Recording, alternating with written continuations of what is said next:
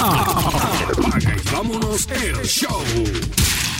Apaga y vámonos el show, episodio número 25 de este, el que usted ha hecho su podcast de entretenimiento deportivo favorito con José Raúl Torres, Ángel Dante Méndez, Luis Antonio Toñito Cruz, Luis Vázquez Morales y este que les habla, Paco Lozada. Gracias a todos los que han escuchado, los que han descargado, los que se han suscrito a este podcast de Apaga y vámonos el show. Por ahí ya se han conectado José Raúl Torres y Ángel Dante Méndez, así que saludos muchachos. Buenas noches Paco, buenas noches Dante. Eh, y buenas noches a todas esas personas que, que digo, no, no se puede decir buenas noches, ¿verdad? Porque cuando vayan a, descargar el podcast posiblemente sea buenos días, buenas tardes, buenas noches. Pero saludo a todas esas personas que, que nos están siguiendo y, y dale share y compártelo con tus amistades, que hoy vamos a hablar mucho de, de béisbol de Grandes Ligas y esos cambios que se dieron y el draft en, en la NBA. Bueno, Paco, buenas noches y buenas noches al Gran Pitín, eh, otro podcast más. Eh, agradecido, queremos, de, por lo menos de, de nuestra parte, queremos agradecerle a, a todas esas personas que que, sacan de su tiempo para escucharnos, eh, que sepan que es de suma importancia y que pues eh, significa mucho para nosotros que estamos empezando en esto de los podcasts para hablar de deportes, que descarguen, que nos escuchen y como siempre digo, cualquier eh, recomendación que nos quieran dar, siempre estamos abiertos a escuchar cualquier tipo de consejo, pero por ahora pues nos queda más que decir que gracias por pues por, por, por escucharnos y por, y por ser parte de esta familia de Apaga y Vámonos el podcast. Hablando de los que se han comunicado y nos han dejado los mensajes, eh, la semana pasada no, no lo mencionamos, pero en el episodio 23 alguien nos dejó un comentario, lo voy a buscar y era específicamente para, para Dante. Déjame ver si lo encuentro por aquí. Aquí está el mensaje. Dante, la ah. máquina Méndez, mi madrilista escondido favorito. Eso, eso es lo más seguro del, del, grupo, del grupo que yo estoy, que, que tengo tres hermanos mexicanos. De verdad, ese, ese grupo como tal es de los Patriots, de los Patriotas, de, de NFL, pero básicamente se habla de todo y la mayoría, la mayoría de los que están en ese grupo son fanáticos del Real Madrid. Y como ellos saben que yo soy un hater, pues lo más seguro, pues por eso fue que pusieron ese comentario. Pero saludos, saludos a todos ellos y eh, tremendas personas, de verdad. Este, nos unidos por el deporte, el deporte, pues esa es una de las bendiciones que tiene el deporte, que puede unir personas de, de cualquier parte del mundo que sean fanáticos de un equipo y en este caso pues somos seguidores de los de los Patriotas de Nueva Inglaterra. Y pues como está la temporada muerta pues lo que hacemos es pues, tirar pullitas porque también tenemos en ese grupo gente de España eh, gente de, de de Paraguay si no me equivoco eh, de Uruguay. En estos días escuché un argentino cuando estaba jugando en la Copa América del equipo de Argentina así que eh, un abrazo bien fuerte a ellos y eso es parte de, para echarle para echarle leña al fuego como decimos nosotros. Y hablando de de los países que nos escuchan, quiero enviarle un saludo a la gente de Podcast NBA en Twitter, arroba Podcast NBA en Twitter, que cada vez que subimos un episodio y hablamos del baloncesto de la NBA, ellos se encargan de compartirlo a través de Twitter. Así que gracias y saludo a los muchachos de arroba podcast NBA. Entiendo que ellos están en España. Vamos a ver si logramos luego hacer un contacto y, los invitamos acá a un, episodio del podcast para, para hablar sobre el baloncesto de... muy bien, muy bien, Paco para hablar del baloncesto de la NBA y ellos ponen una frase que a mí me gusta, que ellos ponen el hashtag eh, dormir es de cobardes cada vez que, comparten el, nuestro programa, nuestro podcast en, en, Twitter. Así que saludo a la gente de Podcast NBA, arroba Podcast NBA en Twitter. Los que nos escuchan este episodio, vayan a Twitter y sigan a la gente de Podcast NBA. Como mencionó José Raúl Torres, béisbol de las grandes ligas y baloncesto de la NBA van a ser nuestros principales temas. Si nos da tiempo, hablaremos un poquito con Dante sobre lo que está ocurriendo en el, en el fútbol. Fuera del parque. Y nos movemos al tema del béisbol de las grandes ligas. Se dieron a conocer los finalistas para la votación del juego de estrellas. Este año Major League Baseball decidió cambiar un poco el formato. Ahora los fanáticos votaban por sus jugadores, pero los primeros tres en cada posición iban a ir a una segunda ronda, donde de esos tres finalistas de cada posición se va a escoger quién va a estar en, la alineación eh, abriendo el juego de estrellas. Tengo por aquí Luego vamos a hablar con los muchachos y que me den su opinión de los seleccionados. En la receptoría en la Liga Americana, Robinson Chirinos de los Astros, James McCann de las Medias Blancas y el Kraken, Gary Sánchez de los Yankees de Nueva York. En la Nacional, Wilson Contreras de los Cubs de Dante, Yasmani Grandal de los Cerveceros de José Raúl Torres, Brian McCann de mis Bravos de Atlanta. En la primera base, CJ Cron de los Mellizos, Carlos Santana del equipo de Cleveland. Santana que salió de Filadelfia y revivió su, carrera nuevamente allá en, en Cleveland. En Cleveland, eh, Lucas Boyd de los Yankees. Las primeras bases de la Liga Americana. La Nacional, Josh Bell de los Piratas, Freddy Freeman de los Bravos y Anthony Rizzo de los Cubs. La segunda base en la Liga Americana, Tommy Lestela de los Angels, ex Bravo, ex Cubs. En su carrera no había dado más de 10 cuadrangulares. Esta temporada, esta temporada lleva 15. Tommy Lestela con, con los Angels. José Altuve de los Astros y DJ LeMahieu de los Yankees de Nueva York. El regalito, el tesoro escondido de los Yankees en la agencia libre. En la Nacional, Ozzy Alvis, Mike Moustakas y Kentel Marte de los Diamondbacks. En los campos cortos, la Liga Americana, Carlos Correa de los Astros, Jorge Polanco de Minnesota, Gleyber Torres de los Yankees.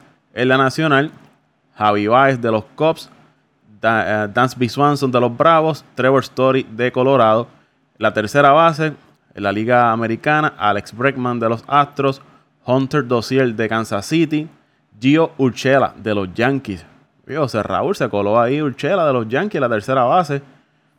Andújar lastimado y ese muchacho se ha quedado con la tercera base. Aunque, aunque se le ha caído, aunque se le ha caído el bate de los últimos juegos, pero la verdad que Urchela, cuando los Yankees lo más, más necesitaron de él, estuvo ahí. Eh, al igual que Fraser, que ahora mismo también está en las menores para que tú veas, son los, los, peloteros que, mantuvieron a los Yankees a flote y ahora mismo eh, Urchela no está viendo muchos juegos y Fraser está en las menores. Urchela es colombiano, de Cartagena, Colombia. Eh, Nolan Arenado, esto es la, la nacional es Nolan Arenado de Colorado, Chris Bryan de los Cubs y Josh Donaldson de los Bravos de Atlanta. En cuanto a los guardabosques, aquí se escogían nueve. En la americana, Mookie Betts de Boston, Michael Bradley de los Astros, Joey Gallo de, de los Rangers, Aaron George de los Yankees. Aaron George, que vino a jugar hoy, me parece, el día que estamos grabando este episodio, luego de estar fuera cerca de dos meses.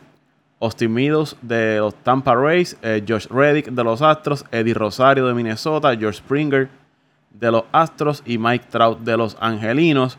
En la nacional, Ronald Acuña de los Bravos, eh, Albert Almora de los Cubs, Cody Bellinger de los Dodgers, Charlie Blackmon de Colorado, Jason Hayward de los Cubs, Nick Markakis de los Bravos, Jock Pederson de los Dodgers, Kyle Schwarber de los Cubs y Christian Jelic de los Cerveceros. Y en, cuanto a los bateadores designados, aquí solamente en la Liga Americana, Nelson Cruz de Minnesota, JD Martínez de Boston y Hunter Pence de los Rangers de Texas. Hunter Pence ese era otro que había prácticamente.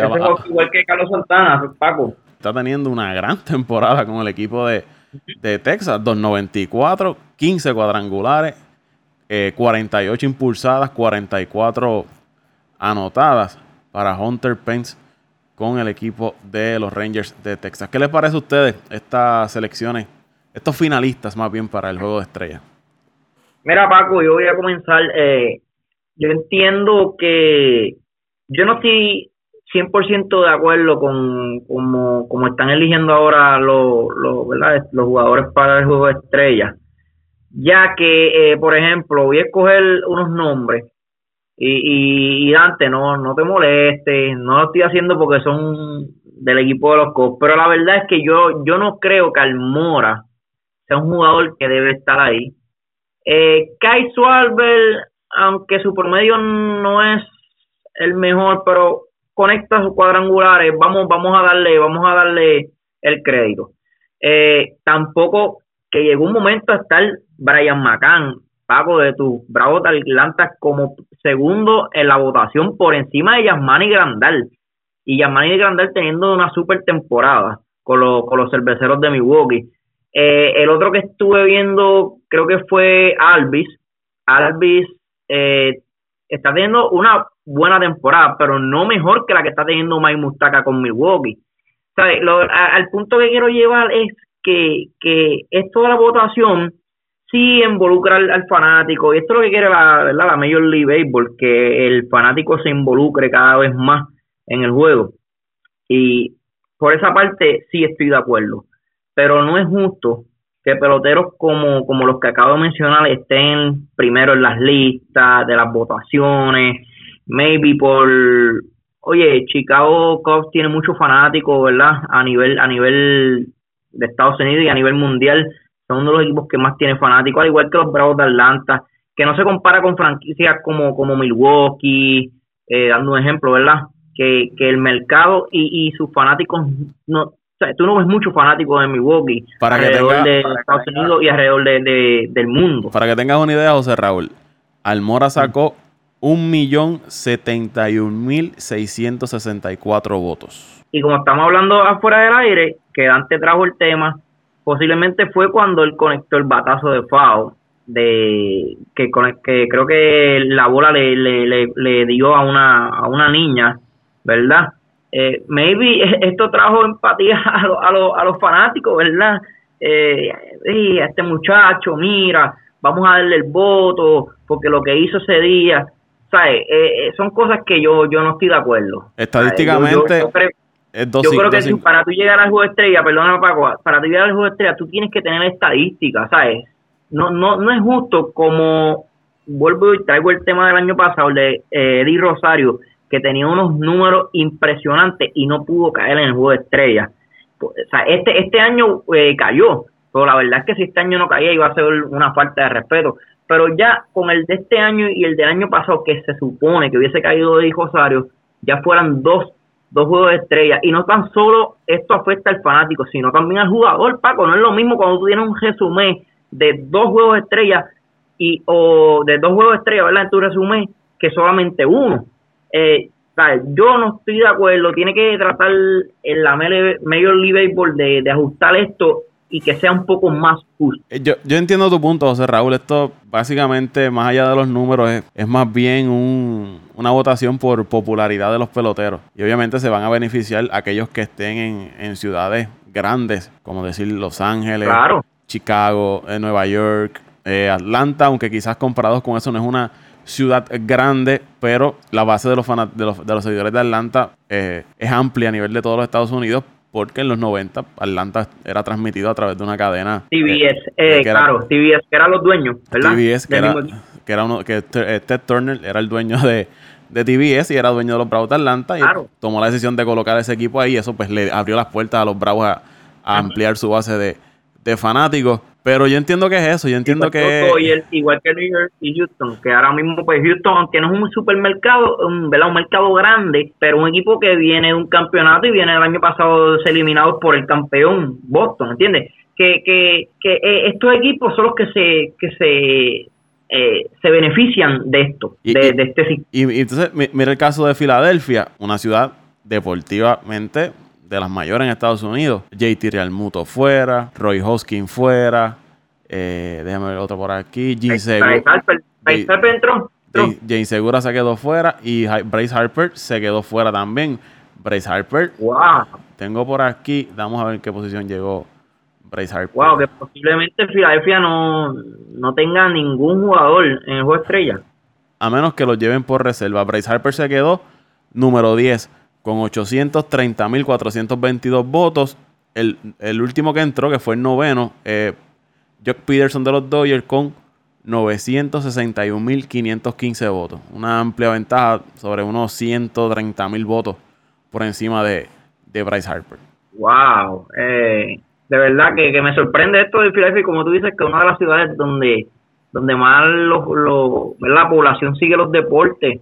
Eh, Maybe, maybe será por, por esto de que esperaban más de su equipo y, y, estos días ellos llevan prácticamente dos o tres semanas que, que, que este equipo ha caído en, racha negativa. Ah, maybe eso será el, factor principal de, de esto. I don't know. Es bien difícil de explicar porque, como tú dices, Filadelfia siempre siempre los fanáticos siguen mucho a los deportes, no, no, no tan solo en, en, béisbol, sino en fútbol americano y en, y en baloncesto. El, el caso de Filadelfia, las últimas semanas, de los últimos 10 juegos, han perdido 8. Llevan 4 derrotas consecutivas y quizás eso le, le afectó en, las votaciones a, su, a sus jugadores. Recuerdo que en el grupo de nosotros de, de WhatsApp, habíamos, la semana pasada habíamos tocado este tema cuando salieron las primeras eh, información ¿no? de los que de quienes iban eh, adelante en las votaciones. Y recuerdo que tú me habías mencionado el caso de, de Josh Donaldson, que quizás no tenía los mejores números para estar ahí, pero entonces desde, esas, desde que hablamos hacia acá, empezó a batear 14 o 15 cuadrangulares, había empujado en, dos semanas, me parece que era sobre 10 carreras, en ese tramo había bateado 300 algo, que también es, hay que ver cómo, cómo está el jugador en el momento de las votaciones. Pues si está en una racha positiva, que está caliente con el madero, va, a bajar eh, votos de, de los fanáticos porque va a estar cada vez eh, mencionándose en los medios, en las reseñas de los desafíos. Y eso ayuda, esto es como la política. el, que está caliente en el momento de la elección es el que, el que se va a llevar los votos. Tiene mucha razón, tiene mucha razón. Pero eh, lo que pasa es que el, lo raro del caso es que Chicago Cubs estos últimos semanas estuvo, no estuvo muy caliente. Entonces entraron bastantes jugadores, ¿entiendes? Eh, ah, es algo bien, bien, bien raro lo que está pasando con Filadelfia. Sea como sea, merecían por lo menos entrar dos peloteros, maybe Segura y el mismo Real Muto. Yo entiendo que Real Muto tiene que estar por encima de, de, Macán. Sí, en el número, por lo, en cuadrangulares y, promedio me parece que Macán estaba por encima, pero en cuadrangulares y otras estadísticas estaba Real Muto por encima. Pero el caso de Macán es lo mismo cae en el momento que Donaldson calienta el bate, él calienta el bate, están jugando 10 juegos corridos en su casa.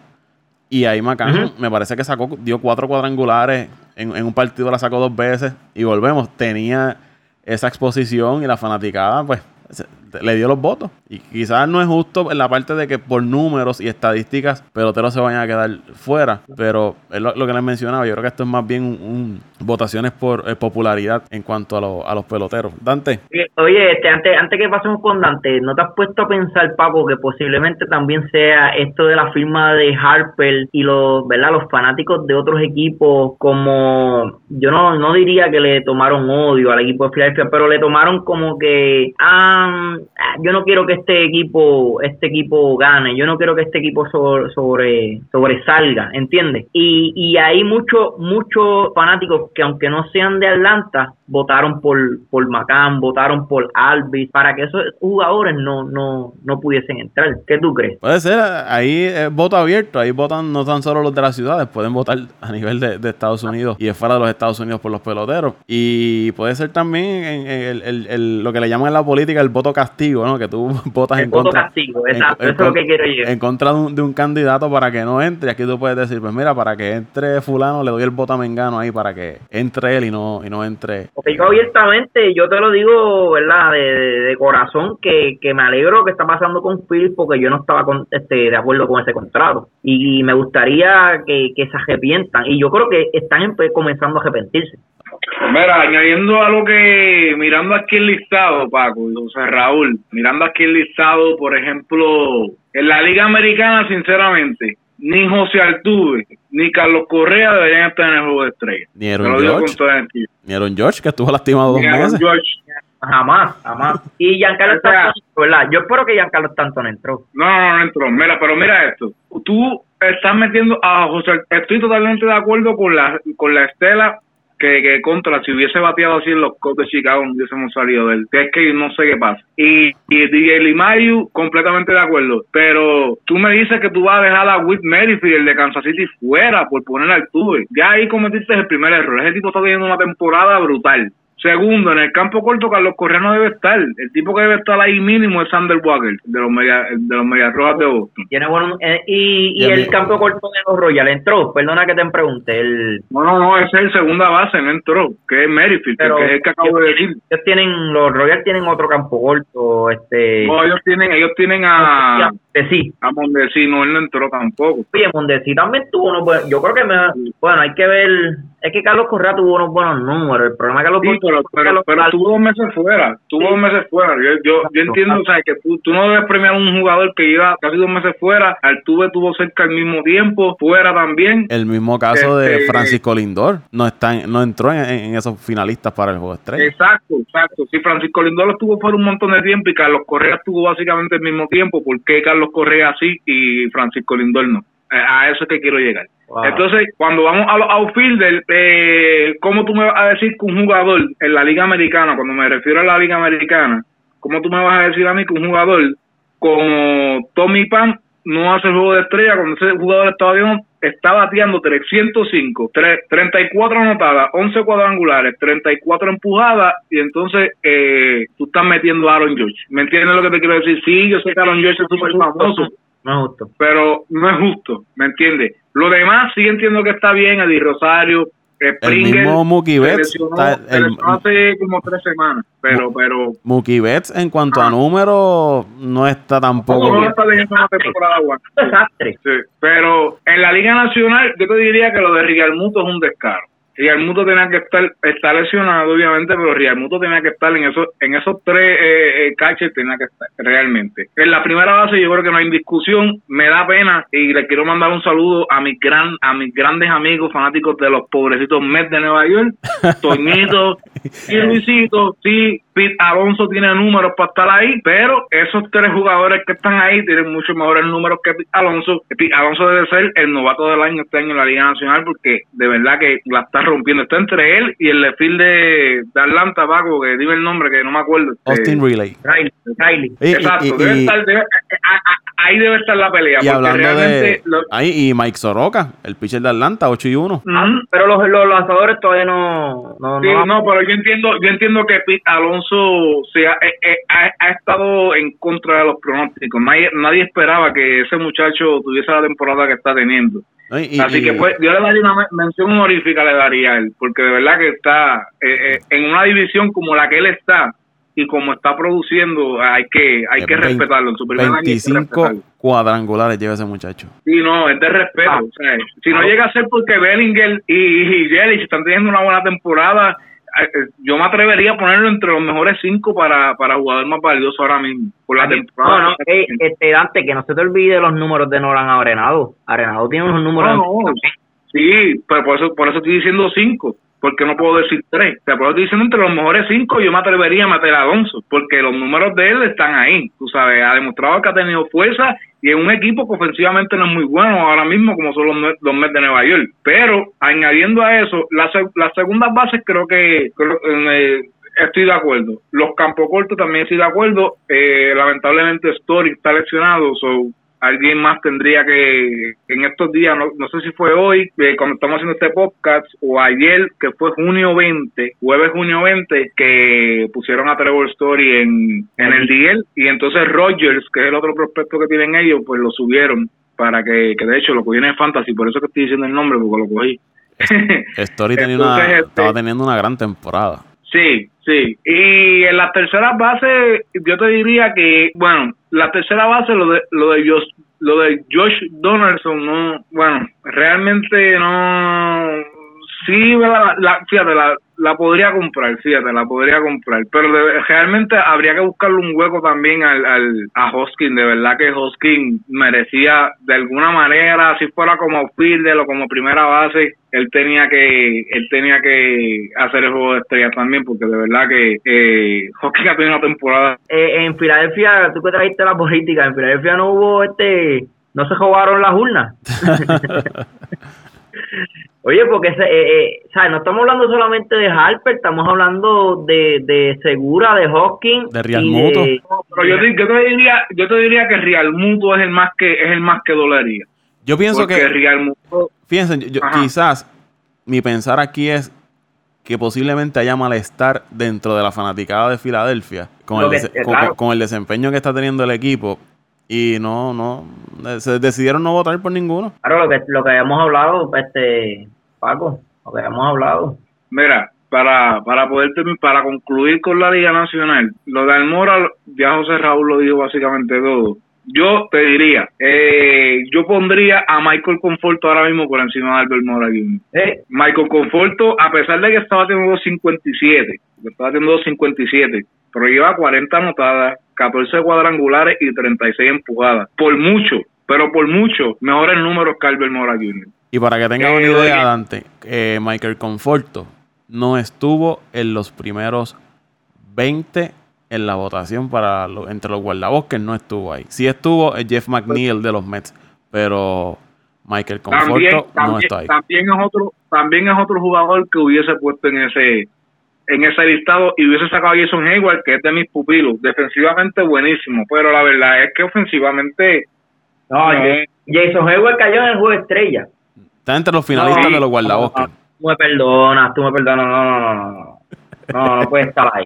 No puede, no, no. ¿Sabes? Esto tienen que arreglarlo. Jason Hayward en el juego estrella, no, no, no, no, no. entonces Eh, no la compro.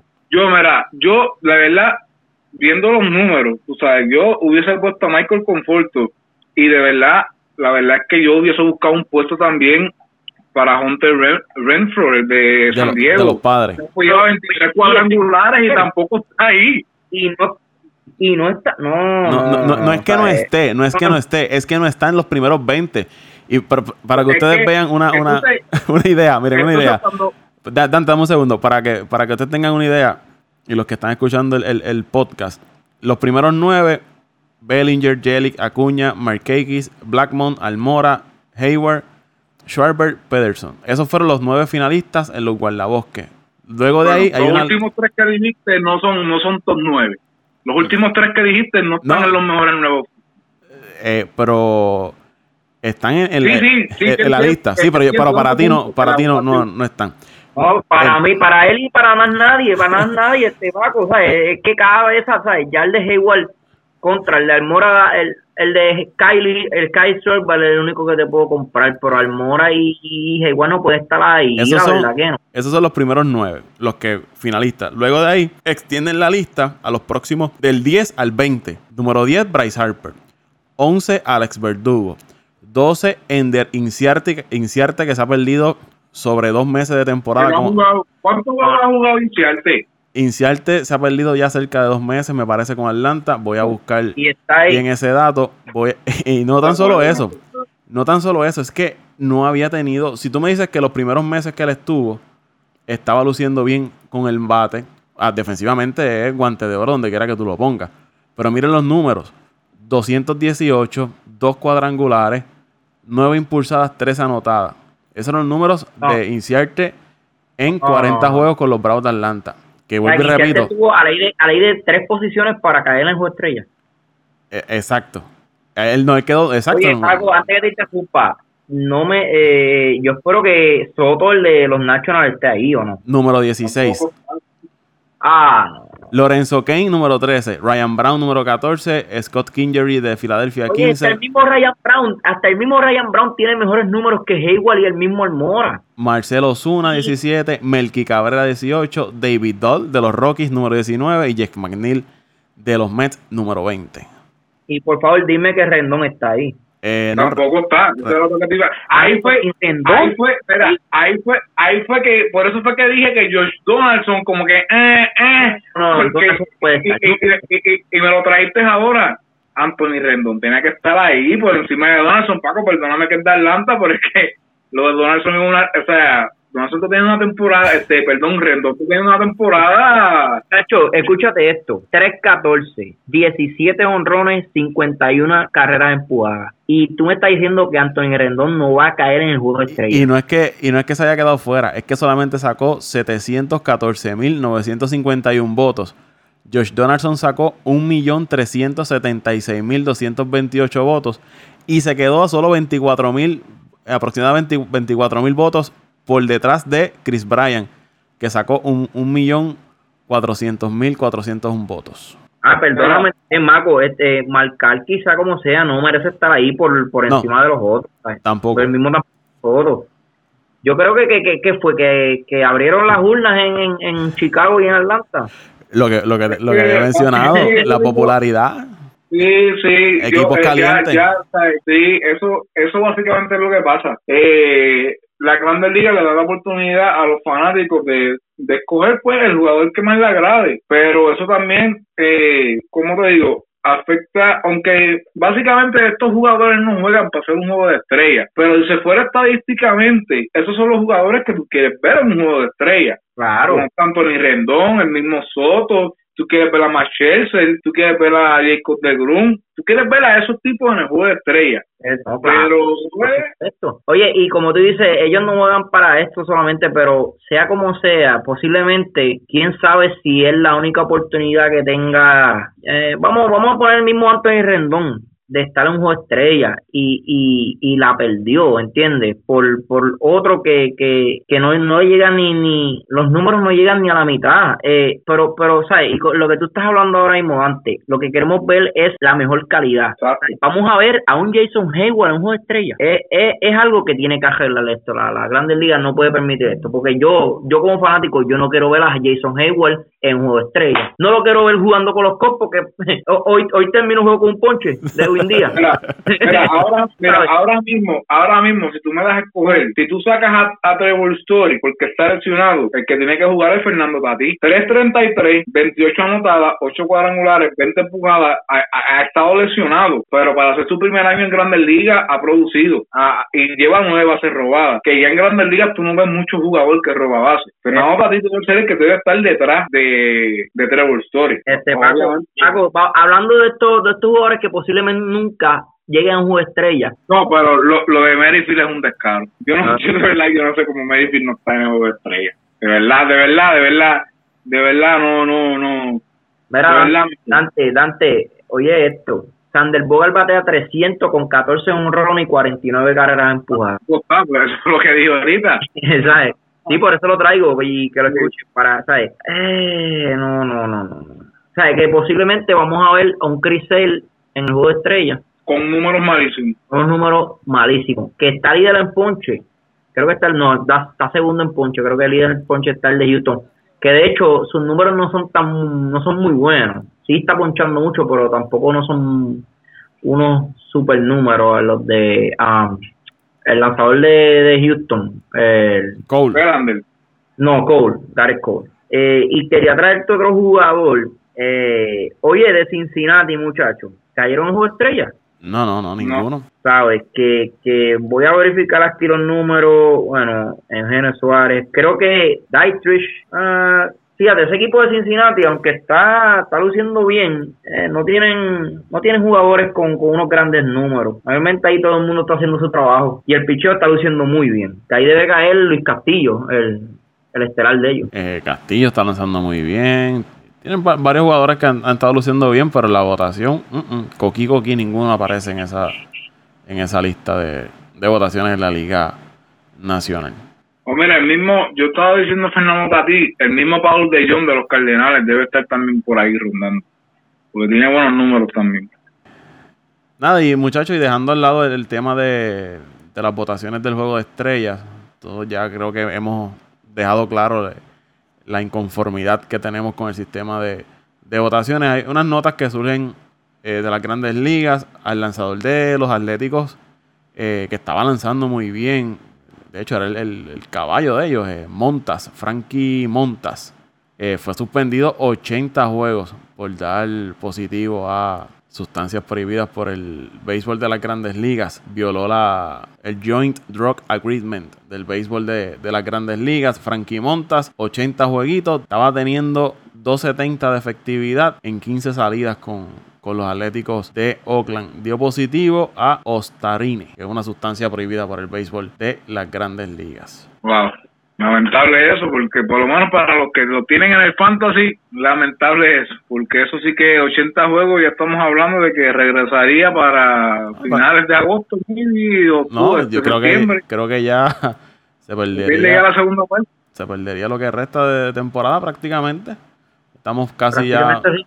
El, el equipo. El lanza, sí, mira, el lanzador que la gente tiene que coger para los que les gusta, para los que juegan fantasy, Jordan Yamamoto de los Marlins. de los Miami Marlins. Obviamente lo tiene este servidor en el fantasy que están ustedes, pero dos victorias sin derrota, 0.00 de efectividad y le ha tirado dos partidos a los Cardenales de San Luis. En ambos partidos ha tirado siete entradas, en uno le dieron dos hits en, uno, en, el otro le dieron tres hits, eh, cero carreras, dos bases por bola en ambos partidos y en uno siete ponches y en otro cinco ponches. Así que para los que les gusta el fantasy, tremenda, tremenda, tremenda adquisición la que hice yo. Me ha ayudado bastante. Ese esa es la orejita de, de Dante del fantasy, de, de, Grandes Ligas. Ahí, ¿cómo es? Jordan Yamamoto, lanzador. Jordan Yamamoto. De los Marlins de, de Miami. Otras notitas, eh, muchachos. Eh, sale una información de que Brian Cashman eh, haría todo lo que fuera para tratar de conseguir a Max Scherzer, el alemán desde los nacionales de Washington. Pero como está jugando Washington en estos momentos, yo creo que Washington yo no, creo, yo no creo que no, no, no, y no solo y no solo eso, Paco, va, tienes que dar buenos jugadores por Max Scherzer, o sea, no, no, los Yankees eh, lo tienen. Yo creo que el problema no es los jugadores de los Yankees. Sí, yo creo que, yo creo que los Yankees tienen yo creo que si hay un equipo ahora mismo que puede coger a Machelsel por un cambio, el único equipo que tiene ahora mismo la capacidad de talento para darle al equipo de los Nationals son los Yankees de Nueva York. Y que han demostrado, y que, han demostrado que en la liga grande pueden producir, ¿entiendes? Pero el problema ahí no es los Yankees, no es el problema, es como tú dices, no solo los jugadores que pueda ofrecer los Yankees, el problema es que, que los Nationals están en la pelea ahora mismo con un Filadelfia inconsistente, eh, aunque Atlanta está bastante consistente, pero pueden entrar por el wild card. Estamos viendo equipos como Milwaukee que están jugando un, béisbol mm, de un desastre, lo que está jugando Milwaukee hasta ahora mismo. Salud inconsistente, el mismo feeling inconsistente. Quién sabe si hasta los mismos Nationals, eh, si no logran ganar la división, pueden entrar por el mismo wild card. Y es un equipo que un wild card le puede ganar a cualquier equipo. Como tienen tres lanzadores eh, de, que pueden ser ace en cualquier equipo, que es Strasbourg, um, eh, eh y Corbin que, que yo creo que es un equipo que yo me atrevo a decir que es un equipo que ahora mismo está siete juegos abajo, creo que es, y, y es un equipo que es, candidato a, una serie mundial. No se le puede quitar que, no sea candidato a una serie mundial. Y un equipo que es cada candidato a la serie mundial no puede salir de su mejor lanzador. Y Chelsea que, que, esta semana, donde estamos grabando este episodio, eh, en una práctica intentando un toque de bola, se, le, se dio un pelotazo en la nariz y, fue, y lanzó al otro día con un ojo hinchado y tiró un juegazo. Así mismo es, así mismo es. Es un equipo que tiene, eh, yo no lo llevaría tarde a Serie Mundial, pero tiene la oportunidad de entrar, no, no debe salir de, ¿verdad? de su mejor lanzador. Prácticamente Scherzer te, te, garantiza una, una victoria. No, no, no, no, no deben hacer eso. Un, unos Yankees de Nueva York con un Max Scherzer en, en su rotación, un equipo que batea tanto yo creo, yo creo que, que casi seguro un campeonato. Eh, eh, por eso, por eso es que ellos, ellos, ellos quieren ofrecerse y ellos, ellos, por eso es que Cashman eh, dice en ese reportaje que hace lo que sea, porque si él sabe trayendo a Chelsea, de verdad yo diría que, que no hay equipo que le gane a los Yankees. Yo no creo que haya un equipo que le gane a los Yankees. En, otra, en otras notas de las grandes ligas, Vladimir Guerrero Jr. va a entrar al, al Home Run Derby, qué bueno, me alegra porque son los peloteros que queremos ver en, la competencia cuadrangular. Yo quiero ver a Vladimir Jr., yo quiero ver a Alonso, yo quiero ver a Riley el de Atlanta, quiero ver a Renford, quiero ver a todos esos macaneros que están luciendo esta temporada en, la competencia de cuadrangulares del béisbol de, las grandes ligas. Y para concluir ya con las grandes ligas, esta semana salió una información de que las Mallas Blancas de Chicago eh, iban a extender la malla, eh, la malla de foul, ¿no? La que le llaman, que es la que protege a los fanáticos que están detrás del home plate, de los batazos de foul, la piensan extender hasta los postes que están en los guardabosques. El poste amarillo que, usted ve en, los parques de béisbol, hasta ahí piensan extender la malla protectora. Para evitar que más fanáticos salgan lastimados con los batazos de foul que conectan los bateadores. Para mí, en cuanto a la seguridad, me parece tremenda idea deben velar por la, seguridad de los fanáticos, porque hoy en día usted sabe, usted ve un juego de grandes ligas y la mayoría de las personas están pegadas a su teléfono la mayor parte del tiempo, no están pendientes a lo que está ocurriendo en el terreno de juego. Si usted no está pendiente a un, a un batazo de foul, eso, la, pelota es un proyectil que si le, lo golpea a usted, le puede causar grandes daños, al igual que a un niño, que muchas veces los niños están inquietos en el parque, están corriendo, no están pendientes a lo que está sucediendo. En ese punto me parece excelente idea. Ahora, por el lado de que usted paga una taquilla o un boleto para estar ahí cerca del terreno de juego y tiene esa malla de frente que le va a interrumpir la vista. Hay parques eh, en el caso acá de, Puerto Rico, para los que nos escuchan en otros países, en Puerto Rico hay, algunos parques que esta malla protectora, cuando usted está en ciertas áreas del parque, no le permite ver muy bien lo que está ocurriendo en el terreno de juego y en eso pues afectará un poco el, espectáculo, pero en general me parece buena idea velando la, seguridad de, los fanáticos. Sí, de acuerdo, de acuerdo contigo, este Paco, eh, es como, como, como tú acabas de decir, la visibilidad no va a ser la misma, pero eh, eh, como Toño también dijo por el aire, estos equipos están tratando de evitarse demandas, ya que este año, hablando del caso de Almora, el, el batazo que, que conectó a ¿verdad? esa niña, eh, sí, eh, lo puedo aceptar, pero pues, como fanático, ¿verdad? A mí lo que me hubiese gustado es sentarme, los que hemos ido a juegos de grandes ligas, lo, el, el mejor feeling es, es que tú puedas ver el juego, ¿verdad? Perfectamente y no tan solo eso, que tú puedas atrapar una, una bola de FAO y, y cuando esté la malla va a ser un poquito más difícil, ¿verdad? Atrapar este batazos de FAO. Eh, va a ser va a haber menos posibilidad, ¿verdad? Tú, de tú agarrar una, una pelota. Pero nada, eh, lo, lo, lo puedo aceptar. No, yo también estoy de acuerdo, Paco. Yo entiendo que eh, por medidas de seguridad, básicamente, esa debe ser la razón principal y por obviamente las demandas. Eh, yo entiendo que los equipos de grandes ligas, eventualmente, no solamente los White Sox, prácticamente todos los equipos van a, van a estar forzados a llegar a eso porque realmente, eh, pues, como tú dices, no todo el tiempo la gente está atenta al juego y cuando tú vas a reaccionar a un batazo de foul, por ejemplo, eh, a veces no te da ni tiempo de reaccionar y pues, pues, usualmente no entiendo que económicamente esas instalaciones no deben salir tan caras. Eh, hablando, cuando estamos redondeando y hablando de millones, entiendo que no debe salir tan caro. Eh, probablemente más caro sale una demanda. Así que yo si fuese dueño de un equipo de grandes ligas, poniéndome en la posición de ellos, yo hubiese hecho lo mismo, Paco, que José Raúl. En la pintura. Hablemos entonces del baloncesto de la NBA. Se llevó a cabo el sorteo de jugadores novatos, por lo menos las primeras en ser seleccionados de lo que no había duda, Zion Williamson fue seleccionado por el equipo de, New Orleans. Los Grizzlies eh, draftearon a Morant. Eh, los Knicks, Barrett, Lakers, eh, DeAndre Hunter.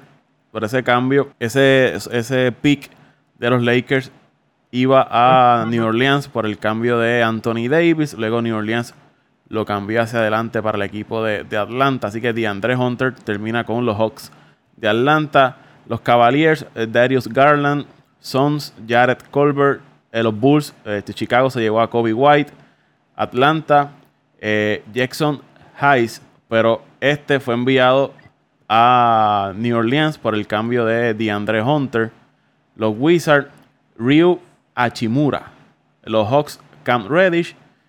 Y Minnesota se llevó a Cameron Johnson, Hornets, PJ Washington, y el equipo de Miami a Tyler Hero son los primeros 13 en ser seleccionados en el sorteo de novatos del baloncesto de la NBA. Yo creo que aquí, muchachos, no había duda de que Williamson iba a ser el seleccionado número uno. El equipo de, de New Orleans, ese cambio de Anthony Davis, está saliendo quizás quizás no, de uno de los mejores jugadores del baloncesto de la NBA, que cuando está saludable y al 100% todos sabemos lo que puede hacer en, en cancha, pero no fue un cambio como que saliste de tu mejor jugador y te quedaste sin nada. Trajeron unas piezas claves de los Lakers, obtuvieron buenos turnos en el sorteo de novatos y yo creo que este equipo de New Orleans va a ser un equipo bastante interesante de ver en esta próxima temporada de baloncesto de la NBA. Mira, Paco, yo, yo diría ese cambio por el lado de los Lakers, no quiero que malinterprete, no es que fue un mal cambio, pero sí es un cambio arriesgado. Arriesgado para los Lakers, pero, pero debían hacerlo. Yo creo que los Lakers no podían esperar a a que LeBron siga entrando en edad. Eh, plus, LeBron le queda tres años con el equipo. Para mí es un, es un win-win. Para mí los dos equipos ganaron ese cambio. Sí, sí, sí, eh, por eso te digo, pero yo diría que, que si hay un poquito de riesgo en ese cambio, lo va a tener los Lakers, pero vuelvo y digo, como puede tener riesgo, como puede también, eh, oye, de esto se tratan los cambios, ¿sabes? Tú, tú siempre tienes un riesgo, o, o, ganas o pierdes, eso tú lo vas a saber en el futuro. Con el tiempo, el tiempo es el que decide si los cambios se fueron buenos o malos. Claro, claro, como Toronto este año se atrevió a hacer el cambio y mira, quedaron campeones. Eh, pero yo diría, por eso te estoy diciendo, si hay un poquito más de riesgo, lo va a tener el equipo de los Lakers por el, caso de que Anthony Davis es un poco, ah, no ha completado una temporada creo completa, si sufre un poco más de lesiones, pero la verdad es que si tenemos un Anthony Davis, un LeBron James y un Kuzman 上午好嘞 a decir que ese equipo de los Lakers es el mejor equipo de la liga. Y Anthony Davis lo que tiene son 26 años. 26 años, entonces eh, eh, tienes a LeBron todavía, que yo creo que a LeBron le queda dos o tres años fuertes. Ah, y Kuzman maybe mejore sus números y el año pasado demostró que puede ser una estrella. Eh, sí, el equipo de los Lakers tenía que hacerlo, yo entiendo que tenía que hacerlo, no podía esperar más. Ya esta franquicia no aguanta más, ya necesita ver a los fanáticos, necesita y necesitamos, porque me incluyo, porque yo todavía siento sentimientos por el equipo de los Lakers eh, que, este equipo esté, esté eh, ¿verdad? Cerca de, por lo menos que esté en la pelea y en la lucha de, obtener el campeonato. Eh, sí, creo que, fue una buena decisión para los Lakers, pero el equipo de New Orleans la verdad es que, que sacó un montón. No solamente dos jugadores que posiblemente sean una estrella. Yo, a mí no me, no me encanta Ingram, pero quién sabe, todavía es joven, puede mejorar su juego. El problema de Alonso Ball es que se lastima mucho, pero debe ser un buen jugador también. Plus, un Hart que no es tampoco eh, de hacer trabajo. Eh, el, el, muchacho, se me olvida el primer nombre del Hart, el apellido Hart. Josh Hart. Josh Hart, eh, eh, va a hacer el trabajo también. Plus, todavía tienes dos o tres picks más para los próximos años. La verdad es que, que, New Orleans no hay forma, no hay forma que New Orleans pierda este, por este cambio. ellos tienen Lonzo Ball, Brandon Ingram, Josh Hart, el octavo pick que fue Jackson, Jackson, Jackson Hayes el pick número 17, Nikkei Alexander Walker.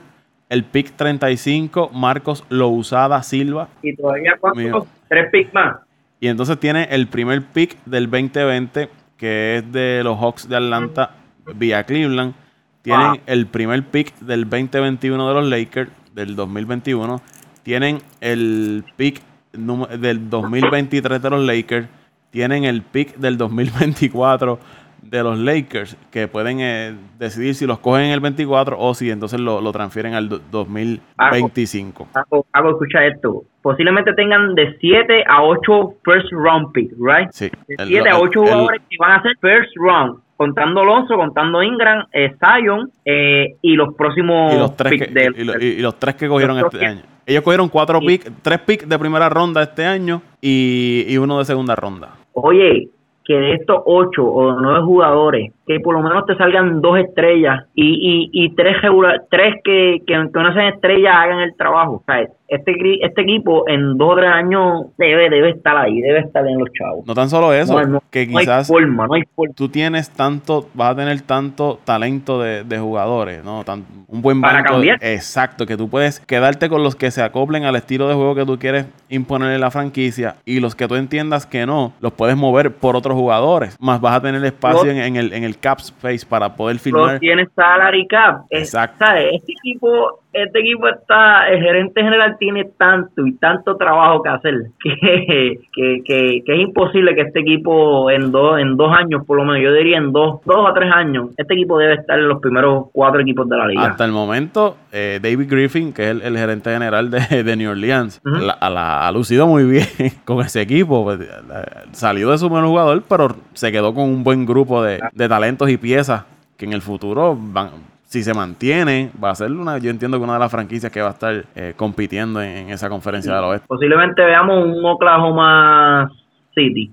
Y si ¿Te acuerdas que Oklahoma City estuvo un par de años cuando era de Seattle todavía? Estuvo un par de años en el sótano y aprovecharon, se, alimentaron de muchos first round pick y, y pues cuando ahí apareció Harden, apareció Durán, apareció... El mismo caso de, de, Boston, de los Celtics. Todavía ellos siguen teniendo eh, turnos de primera ronda de todos los cambios que realizaron. Y el cambio este donde, donde llevaron a Kevin Garnett y a Paul Pierce a New Jersey, ese fue el cambio más malo que se ha hecho en toda la historia, yo creo, de la NBA.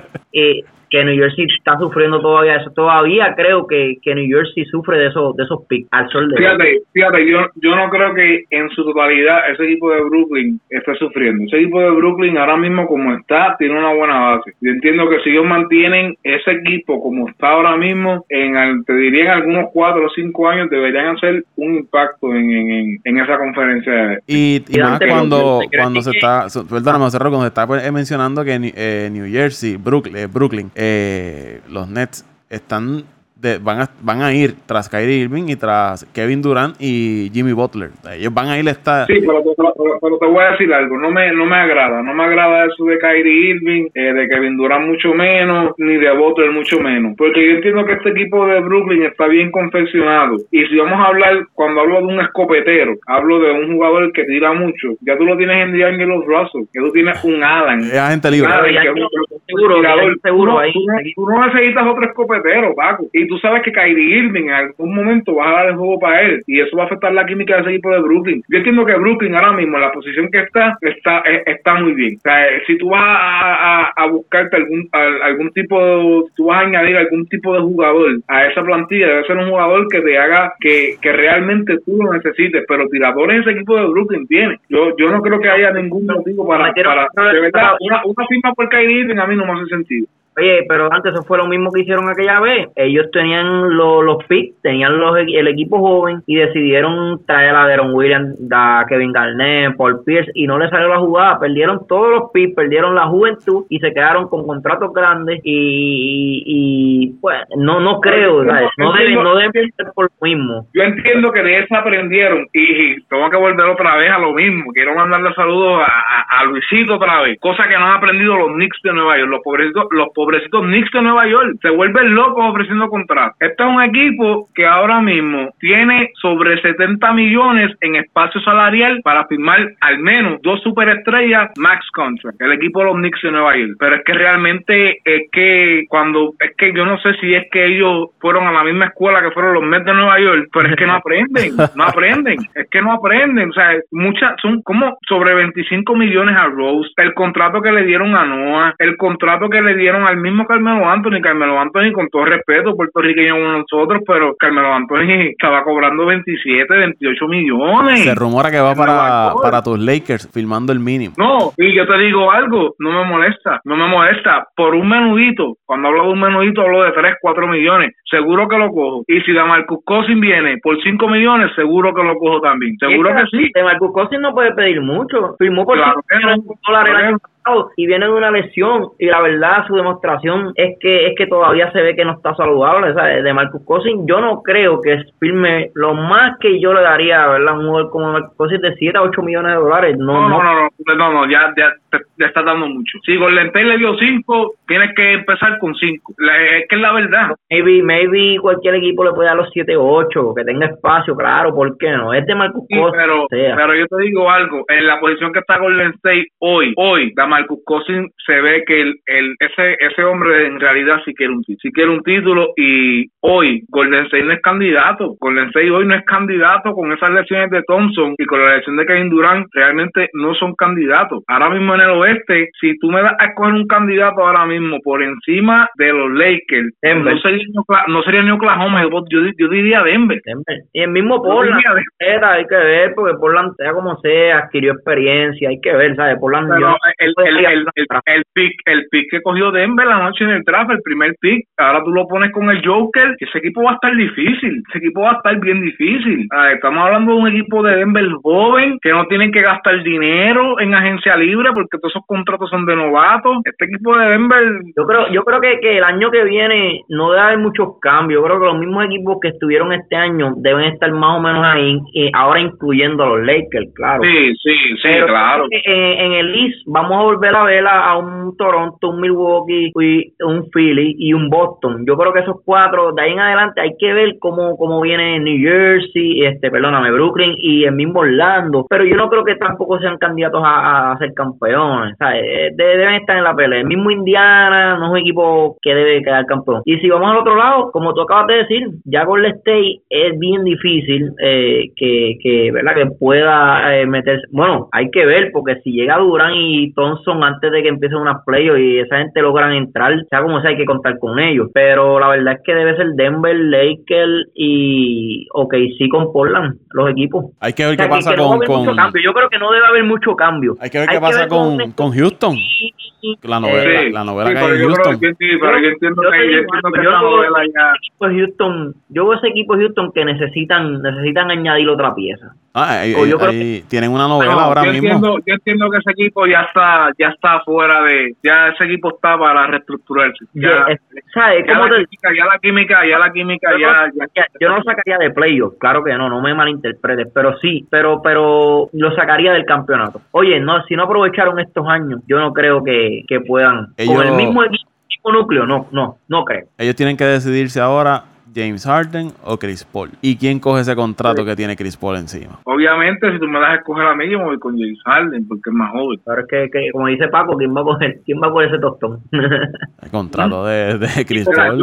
un tipo ganador. Pero tú sabes que me alegro, me alegro que esté pasando porque Chris Paul es un jugador que podría estar en los Lakers ahora mismo. Con, con la mejor oferta que se le hizo a New Orleans eh, hace, ¿cuánto? Hace 6, 7 años que se lo que se le hizo una de las mejores ofertas que le dimos, que que, que, no le dimos acciones de los Lakers porque no se podía a la liga. Y la liga vetó ese cambio. Pues sabes qué, yo me alegro que esté pasando eso en Houston ahora mismo. Yo me alegro que ese reguero esté pasando ahora mismo en Houston. Porque ahora mismo Chris Paul podría estar gozando probablemente de un título junto a Kobe Bryant. El, el cambio que lo vetaron porque no era, no era parejo, alegadamente que no era Iben, claro que no era Iben, porque los Lakers estaban dando de más, claro que no era Iben. Oye, y, y como tú dijiste, Paco, ok, sí, no sé si fuiste tú, Paco, antes. Ok, sí, yo creo que también otro equipo que, que tienen como que añadir una pieza o hacer algo. Yo creo que con el mismo equipo tampoco. ¿Sabes cuál es el problema de OKC? O sea, Raúl, o sea, pues, okay, si no tiene, okay, si no tiene dinero, okay, si no tiene dinero, okay, si, okay, si tiene que pagarle a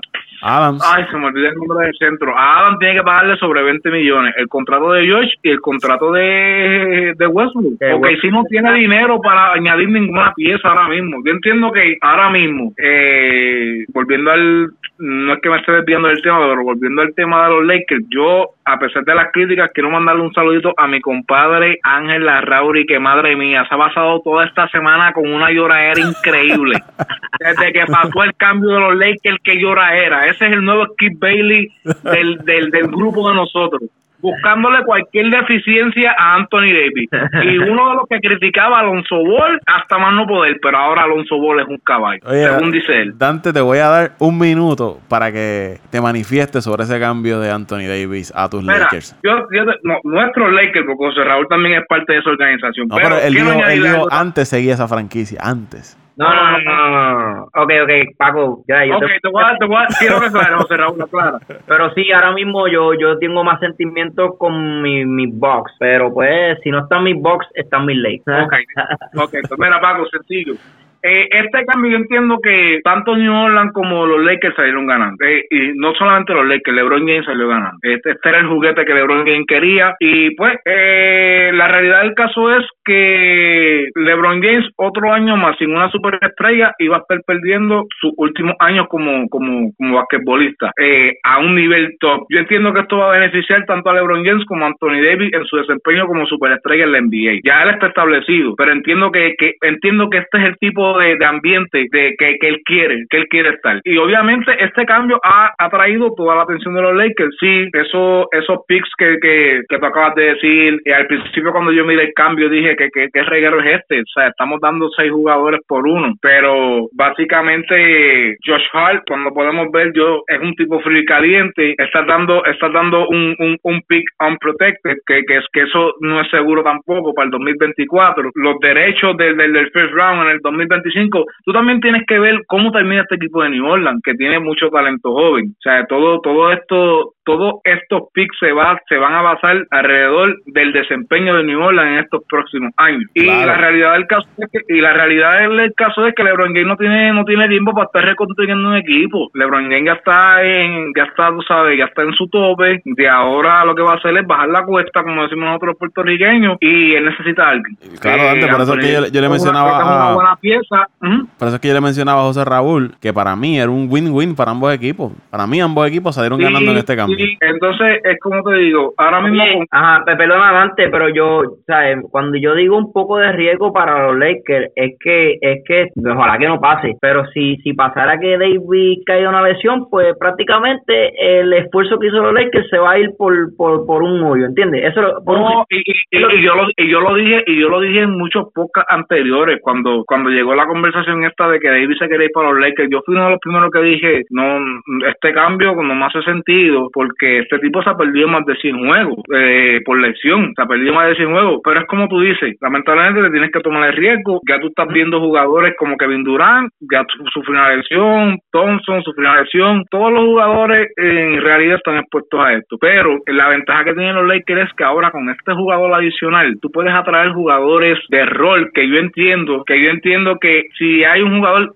obviamente me gustaría ver un, un, un Leonard en los Lakers, pero mm, los Lakers ahora mismo no tienen espacio salarial para firmar a un Leonard, pero sí tienen el espacio para firmar un Kemba Walker. Pero si me das a escoger entre Kemba Walker y jugadores de rol, a mí me gustaría que la gerencia de los Lakers ahora mismo se enfoque, por ejemplo, en un J.J. Reddy, eh, en jugadores, eh, en un mismo Damarcus Cousins, que no sean costosos, que no sean costosos, pero que hagan su trabajo, porque ahora mismo cuando tú ves, independientemente, Toronto le acaba de ganar a Golden State, y que nosotros sabemos la realidad del caso, que si Kevin Durant llega hasta ahí, esto no estuviese pasando, pero pasó. Y básicamente Toronto ganó con una superestrella alrededor de jugadores de rol. Porque Kyle Lowry para mí no puedes compararlo con una superestrella como Leonard, ni Marc Gasol tampoco. Así que él estuvo, él estuvo bien balanceado alrededor. Y yo entiendo que esos jugadores de rol, cuando las millas cuentan, son los que te dan la llave para el éxito. Antes, y se habla en este momento eh, Brook López y DeAndre Jordan como jugadores que podían estar los Lakers haciéndole ofertas para llevarlos a, al bueno, dependiendo dependiendo del precio dependiendo del precio porque López, López firmó por 5 años el año pasado con Milwaukee y tuvo un temporadón. Yo yo creo que lo menos que viene a pedir son de 7 a 8 millones de pesos. Sí porque Jordan viene a pedir un montón porque Jordan viene a pedir un montón. Yo te digo algo si tú me das la oportunidad entre coger Bruce López yo podría yo podría buscar a Bruce López podría eh, verificar también un Damarcus Cousins como te digo. No es que o sea no es que se escuche que se, que los Lakers se están aprovechando de la situación pero es que la realidad, cuando tú vas a hacer una negociación, tú tienes que poner algunos puntos en la mesa y uno de los puntos en la mesa es que tú te estás tomando un riesgo con este tipo de jugadores que han sufrido lesiones severas al ofrecerle dinero. Esto es, eh, te estás tomando un riesgo. Ya para concluir con, con la NBA, que en el caso de los Lakers, al ver un equipo de Golden State, que todos sabemos que la próxima temporada no va a ser el mismo equipo de Golden State que ha estado dominando la liga por los últimos cinco años, a menos que por alguna razón eh, logren, que yo no lo veo, una firma de un Por darle un ejemplo. No, no, no, no tienen, bueno. Bueno, pueden tener el dinero. Porque lo pueden tener, Thompson, es, agente libre y Durán es agente libre. Yo entiendo que ellos van a hacerle oferta a los dos para traerlos. Pero lo que le quiero decir es que ahora mismo el oeste, sin tú tener un Golden State eh, completo, como lo habíamos visto en los pasados años, el oeste es de cualquier equipo. Yo creo que los Lakers van a aprovechar todo lo que tengan de frente para, para irse hasta, hasta los últimos. Este es el año del Tajo, Pau. Paco. Este es el año de dar el tablazo. Este es el año que tienes que los Lakers, los Lakers están pensando en este y este año por lo menos y maybe en dos, tres años. Pero el problema de los Lakers va a ser después de, de que se vaya LeBron, ahí va a ser un poco el problema porque van a quedarse sin... No, pero tienes un Anthony Davis de 26, de 26 años todavía ahora. Sí, tienes a Kuma, tienes a Kuma joven todavía también. Yo creo que yo entiendo, yo entiendo que Kuma debe madurar un poco más y la, la actuación que dio este año no, no fue mala. Entonces, yo entiendo que cuando LeBron se vaya, yo entiendo que los Lakers deben estar en una buena posición, pero acuérdate que básicamente lo que los Lakers quieren hacer en estos momentos es volver a traer, volver a atraer ese, ese, esos jugadores élite eh, que, que se veían llegando a Los Ángeles, que ya no se está viendo, que de repente todo el mundo decidió no ir a los Lakers, porque eso fue de repente. Todo el mundo decidió, no vamos para Los Ángeles. Vamos a dar hasta aquí este podcast número 25 de Apague y Vámonos. El show, como de costumbre, en las redes sociales, José Raúl. José R. Torres. en Twitter. este, perdóname, en OCR Torres en Facebook. Y Mr. Torres. MR, y me, Mr. MR, Mr. Torres, pero va un punto antes del Torres. En Twitter. Y a Mendiciano. Ustedes saben, Mendiciano underscore que sale la rayita de abajo, 89. Ahí estamos en Twitter, este, básicamente a la mayoría del tiempo argumentando y, protestando. En, este, en estos días he estado con el soccer bien activo, reclamando hasta más no poder, pero pues. eh, Neymar regresa al Barça. Neymar regresa al Barça. Bueno, lo que se rumora es que hay un hay un posible cambio. Eh, el equipo de Barcelona está ofreciendo 100 millones y a Coutinho por Neymar entonces Neymar parece no quiere jugar en el PSG ya, así que posiblemente posiblemente veamos un regreso de Neymar, así que hay que la semana que viene vamos a estar hablando un poquito de eso, vamos a estar hablando un poquito de eso, vamos a hablar un poquito de la Copa América que está sucediendo ahora mismo y del Mundial de Mujeres que el equipo de Estados Unidos ya ya pasó octavos, así que la planadora de Estados Unidos en el Mundial. La, maquinaria. la maquinaria así que eso la próxima. Así es, eh, a mí me siguen en Twitter en arroba Paco PR en Twitter. Gracias muchachos, gracias a todos los que eh, descargaron este episodio. Les recuerdo que se pueden suscribir donde quiera que ustedes nos escuchen para que cuando haya un episodio nuevo, pues entonces le llegue la notificación y no tengan que estar buscando eh, si hay o no hay episodio. Usted se suscribe y automáticamente usted sabe que su teléfono inteligente le va a enviar el, push notification de que tenemos un episodio nuevo de Apague y vámonos el show. Será hasta la próxima. Vámonos el show.